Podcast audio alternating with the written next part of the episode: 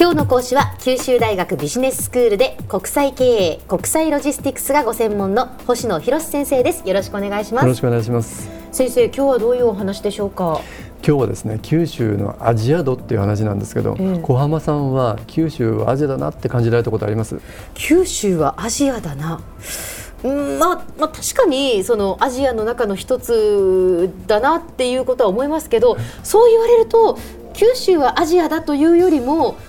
九州はアジアに一番近い地域だというふうな感覚の方が私にはありますね。九州とアジアですね。そうですね。で私自身はですねやっぱり九州ってアジアの一部だなと思うことってよくあるんですけど、はい、特に最近あの博多シティとか天神で、うん、なんか以前にも増して韓国の人とか、うん、中国のあの旅行者って目につくようになってきたような気がするんですよね、ね。ええ、やっぱり LCC とかクルーズ船とか、うんうん、高速船フェリーの影響って多いと思うんですけど、はいそれとかですねやっぱり福岡の屋台自体がやっぱりアジアなんじゃないって思いこと思いません？まあ確かに言われたらそうですね。ねあの人によってはですね福岡空港に降り立つとアジアの匂いがするなんていうことを言った人は僕何人か知ってるんですけど。そうですか、はい、ま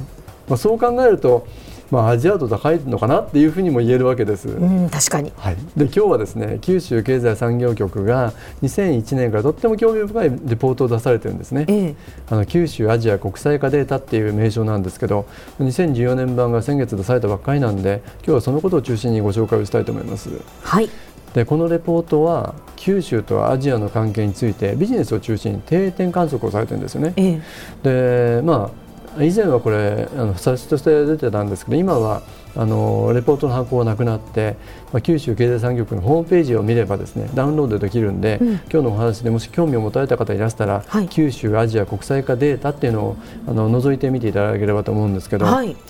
あの九州にとってどの程度アジアの存在が大きいかっていうことを、アジア度っていう言葉で置き換えて説明されてるんですね。ええ、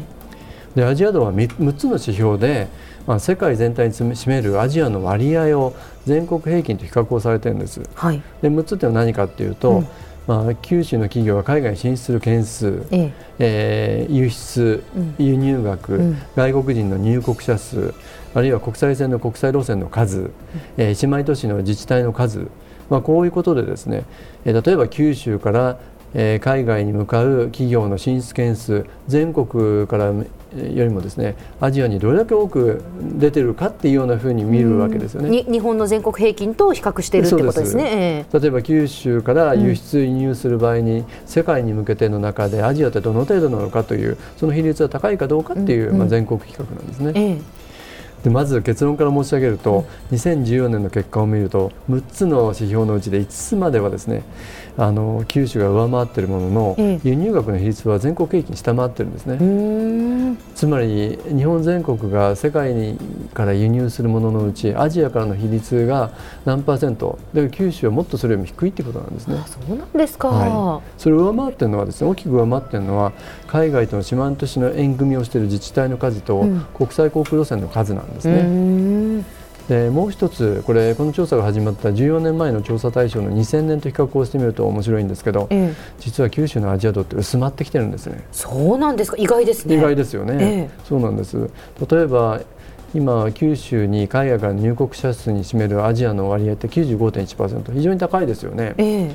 で日本全体を見てもですね今78.9%まで上がってきて、はい、実はこの14年前って日本全国って61.1%しかなかったんです。急激にだから日本全国にアジアから入国している数が増えてきてるんですね。そうなんですね、はい、あもちろんそのだから九州の海外からの入国者のアジア人の割合というのは高いんだけれども、はいやっぱ日本全体を見ると日本全体としてはやっぱりどんどんどんどん上がってきてるってことなんですね。もう一つ顕著なのはですね同じように顕著なのが、うん、国際航空路線の数なんですけど、ええ、2000年にはですね日本全国にアジアから来ている路線の数って51.2%、うん、つまり半分はあのアメリカだとかヨーロッパとかオセアニアだったんですね、ええ、で51.2%がアジア路線だったんですけど、はい、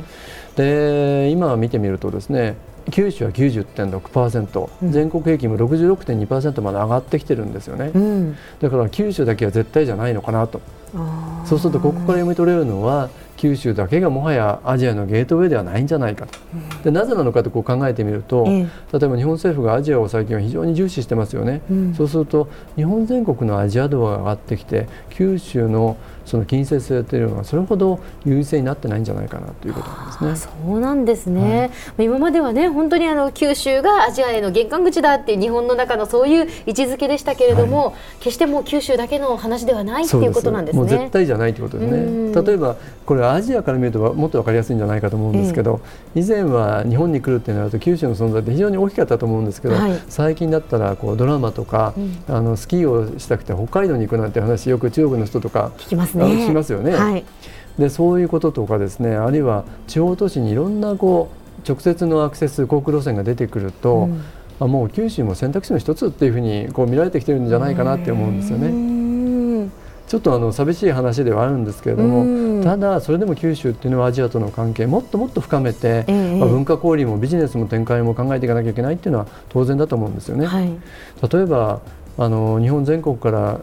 輸出の最大の相手国ってアメリカなんですけど九州はもうやっぱり中国なんですよね、うん、で九州からアジアに企業進出する数だとか、えアジアから九州に来られる留学生の数っていうのは全国を上回ってる、うん、そうするとこんなことがビジネスチャンスにつなげられないのかなっていうこれ非常に、うん、あの古くて新しい課題なんじゃないかと思うんですけど。そうですね、はい、以前から言われていることではあるんだけれども、はい、今新たにこう考えたい課題っていうことになりますね、はい、あの明日はもう少しこれを具体的にお話したいと思いますけど、はい、では先生今日のまとめをお願いします、はい、あの九州経済産業局が毎年編集されている九州アジア国際化データに基づいて、まあ、九州にとって世界の中でアジアの存在ってどの程度大きいかということをアジア度という言葉で説明しました、はい、で残念ながらアジア度薄まっている。もっともっと強くしていかなきゃいけないんじゃないかっていう話でした、はい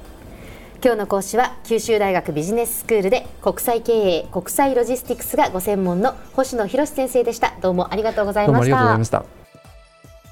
さてビビックモーニングビジネススクールはブログからポッドキャストでもお聞きいただけます。また毎回の内容をまとめたものも掲載していますのでぜひ読んでお楽しみください。過去に放送したものも遡って聞くことができますビビックモーニングビジネススクールで検索してください。ビビックモーニングビジネススクールお相手は小浜もとこでした。